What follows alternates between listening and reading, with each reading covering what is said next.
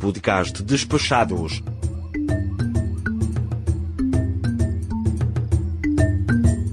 Diário de Bordo, África do Sul. Dia 6. Audio Spec! Eu sou Foca e você está no Diário de Bordo, com um relato diário de minha viagem por terras sul-africanas. Vocês são meus convidados para mais uma missão despachada e podem acompanhar um pouco dessa minha jornada ancestral pelo berço da humanidade. Agradecendo aos nossos patronos Elite Top e Plus, Rogério Miranda, Isnardo Villarroel, Yuri Teles, Rodrigo Casorlas, Nilvan Júnior e Gabriel Barcelos. E agora chega de conversa que está no ar o Diário de Bordo.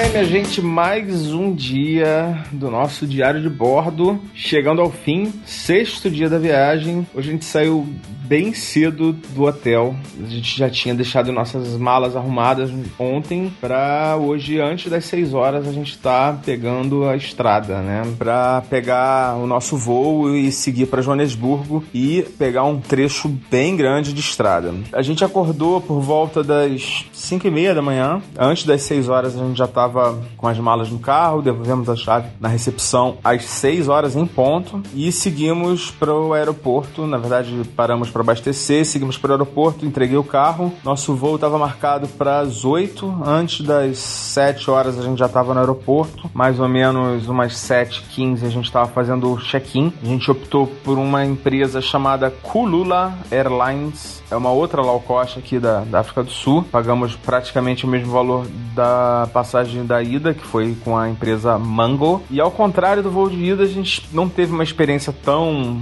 interessante. O voo estava lotado, a gente veio junto, né? Sentados juntos. Eu, mais uma vez eu paguei pela reserva. Depois eu vou fazer um balanço geral, né? Do, dos custos da viagem no último episódio do Diário de Bordo. Mas o voo foi um voo relativamente curto, de duas horas, mas também não é tão curto, né?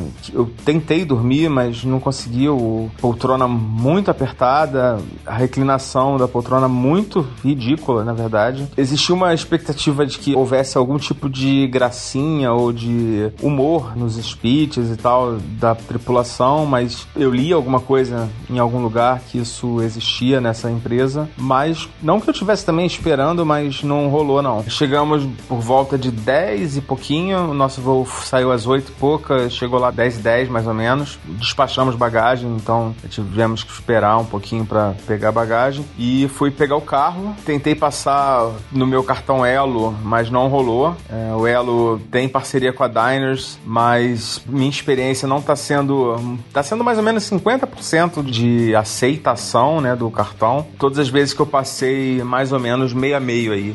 Metade passou, metade não passou. A locação do carro era algo que eu esperava realmente contar com, esse, com o cartão, porque é o meu cartão que, principal que eu uso no Brasil, tem o maior limite, mas eu tive que fazer um seguro adicional por conta desse problema, porque o bloqueio do, do cartão é de 25 mil rands, que dá mais de 8 mil reais para bloquear no cartão. Eu não teria esse limite disponível, então acabei optando por fazer um seguro total da locação, na verdade uma opção de seguro que abrange uma cobertura muito maior e o principal nesse caso com uma com um bloqueio no do meu cartão de um valor muito menor, não sei nem quanto que bloqueou, mas foi um valor muito menor. E outra coisa, eu qualquer dano que, eu, que por acaso aconteça com o carro, tipo arranhão, amassadinhos e tal, ou um acidente mesmo, ou então um furto do carro, que eu não sei qual é a probabilidade disso acontecer, acredito que seja pequena ou nenhuma, mas qualquer tipo de dano que aconteça com o carro, eu não vou precisar me preocupar. E como aqui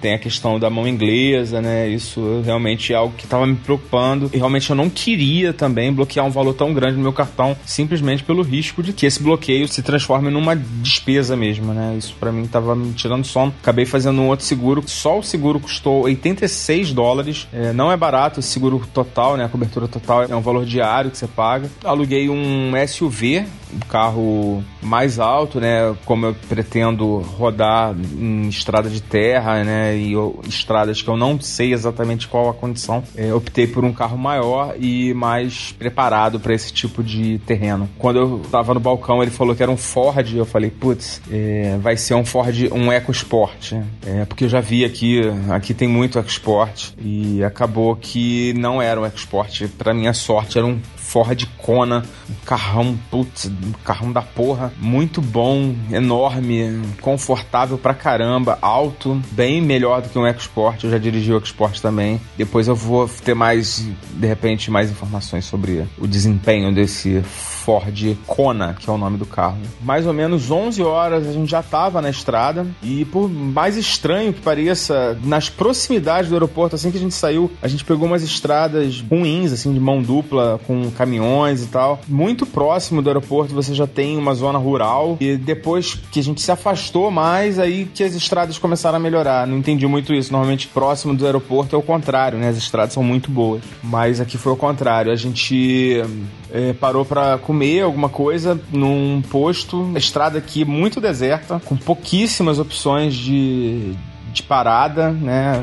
Basicamente só os postos de gasolina mesmo e muito distantes um dos outros, assim, a gente ficava muito tempo até passar alguma coisa e quando foi mais ou menos uma hora da tarde a gente parou em um posto de gasolina que tinha uma lanchonete chamada Steers Steers. Eu já tinha visto ela em, outro, em outros locais lá na Cidade do Cabo, já tinha visto também no aeroporto de Joanesburgo. A gente parou para comer, era uma lanchonete, na verdade não era um restaurante. A gente fez um pedido na mesa e demorou uma meia hora, ou talvez até mais um pouquinho, para vir. E para ser bem sincero, foi bem, bem ruinzinho, assim. Eu não gostei do, do sanduíche, veio um molho com gosto esquisito. A carne veio ressecada, acho que fritaram muito. É, não foi barato, foi o preço de uma refeição que a gente comeria em um restaurante bom na Cidade do Cabo. E, enfim, se você tiver a opção de comer em outro lugar que não seja o Steers, fica a dica. Depois a gente seguiu viagem, essas estradas melhores que eu tava falando, é, algumas de duas faixas, outras até de três faixas, elas têm pedágio. A gente gastou no total, entre o aeroporto lá de Johannesburg e aqui onde a gente está agora, um total de 150 rands. E quando faltava mais ou menos uns 35 quilômetros, 40 quilômetros talvez, para a gente chegar no portão Numbi, que é o nome do portão do do, parque, a gente eu parei para abastecer e aí veio um, uma série de pequenos sustos. Primeiro, o preço da gasolina é, 16 rands equivale a um pouquinho mais do que 5 reais, ou seja, a gasolina que não é barata, até mais cara do que eu estou acostumado a pagar em São Paulo. Segundo susto, o consumo do SUV, né, o bicho bebe com vontade. E o terceiro pequeno susto, o tamanho do tanque dessa bagaça. O cara colocando gasolina e parece que parecia que não ia acabar nunca, o, negócio nunca ia encher. 550 rands na bomba com com a ajuda do nosso digníssimo câmbio, que não é o câmbio automático do SUV, mas o câmbio do real. Cravada foi de quase 200 reais para rodar uns 300 quilômetros. É, já deu para sentir que é, vai ser um custo relevante aí da viagem, até porque a gente tem vai rodar muito com esse carro nos próximos dias.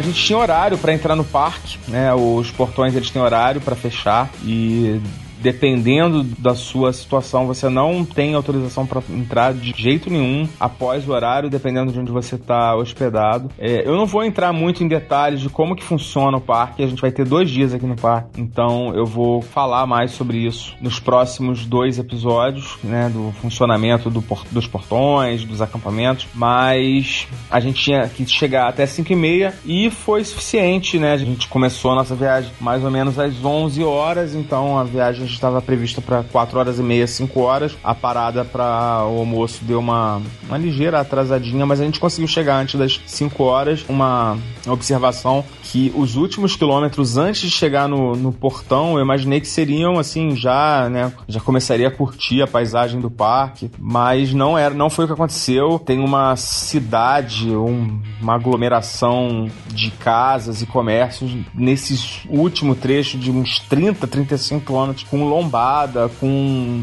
van, criança atravessando a rua. Então foi bem estressante, né? Querendo chegar e uma morrinhação no, no trânsito complicado. Um motorista de van, pelo visto, é igual em tudo que é lugar do mundo, mas conseguimos chegar. Quando você chega, você faz um cadastro na portaria. Né? Na verdade, a instalação portaria tem uma recepção né? Você sai do carro, vai para a recepção, preenche o cadastro. É, achei que faria o pagamento das taxas nesse, nesse momento, né? mas não. Ela te dá um papel e você vai para o seu acampamento, para onde você vai ficar hospedado. O nosso acampamento chama-se Pretório Scop. Pretório Scop, o acampamento mais próximo desse portão. Ele fica a 9 quilômetros do portão, ou seja, um trecho bem curto, né? E assim que a gente pegou uma liberação, como se fosse uma liberação, né? Um ticket com os nossos nomes e com a nossa entrada, né, uma liberação para entrada no parque, a gente seguiu o caminho e a gente pôde curtir um pouquinho dessa vibração, assim, dessa, dessa onda do parque, né? O sol já estava se pondo, eu fiz uma,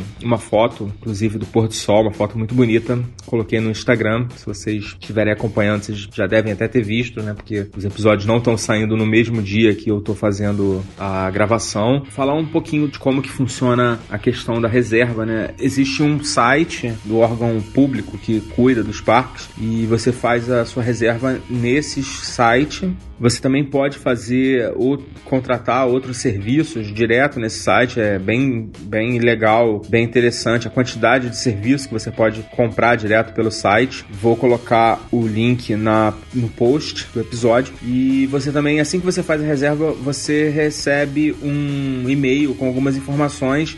Ela vem uns anexos nesse e-mail, é, bastante informação até. E as principais informações que você recebe são os valores das taxas que você vai ter que pagar, que são diferentes da taxa de reserva, né, da sua hospedagem, as taxas de conservação, que seria mais ou menos como se fosse um ingresso do parque, uh, as distâncias entre os acampamentos e as distâncias entre os portões, né, que é importante para você se programar, o tempo mínimo que você leva, né, para trafegar entre as instalações do parque e mais algumas coisinhas que convém ler cuidadosamente, né, tem algumas orientações. Nesse trecho de 9 quilômetros que eu fiz, fui bem devagarinho para render bastante, né? Já que a gente já estava dentro do parque. E a gente viu três coisas nesse, nesses 9 quilômetros. Primeiro, um oryx, que é um antílope muito bonito. Foi o primeiro animal que a gente viu dentro do parque. Um grupo de antílopes, né? Que chama Impala, um antílope pequeno, daqueles saltitantes. Um grupo bem grande de antílopes. E um pôr do sol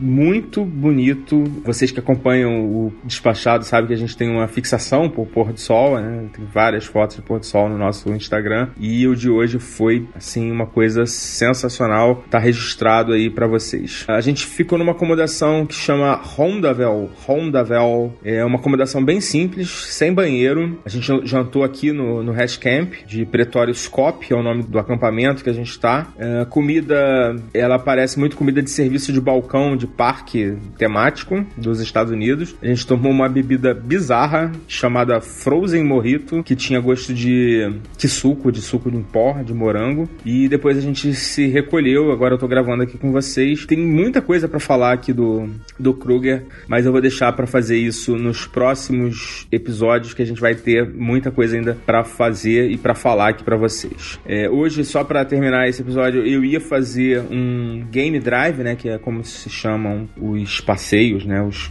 os passeios de naqueles carros abertos, mas eu demorei para decidir. Quando eu decidi que realmente ia fazer, né, o passeio noturno, né, pelas informações que eu vi, que eu tenho, é, não é o mais interessante, né, fazer esse passeio noturno, mas como eu, a gente chegou muito tarde, não teria como fazer o diurno, então eu decidi fazer, mas quando eu fui lá na recepção para contratar o, esse game drive, a recepção já tinha fechado, tudo aqui fecha muito cedo, né, tem uma loja também, um, um shoppingzinho que fecha às 7 da noite. Então o nosso safari, né, vai ficar para outro dia, a gente não vai conseguir fazer hoje. Esse foi o nosso sexto dia aí do nossa viagem, um dia bem cansativo. Não aconteceu muita coisa, mas fica aí é, registrado para vocês que estão aí acompanhando o Despachados na África do Sul. Por hoje a gente vai ficando por aqui. Foca na viagem. Tchau.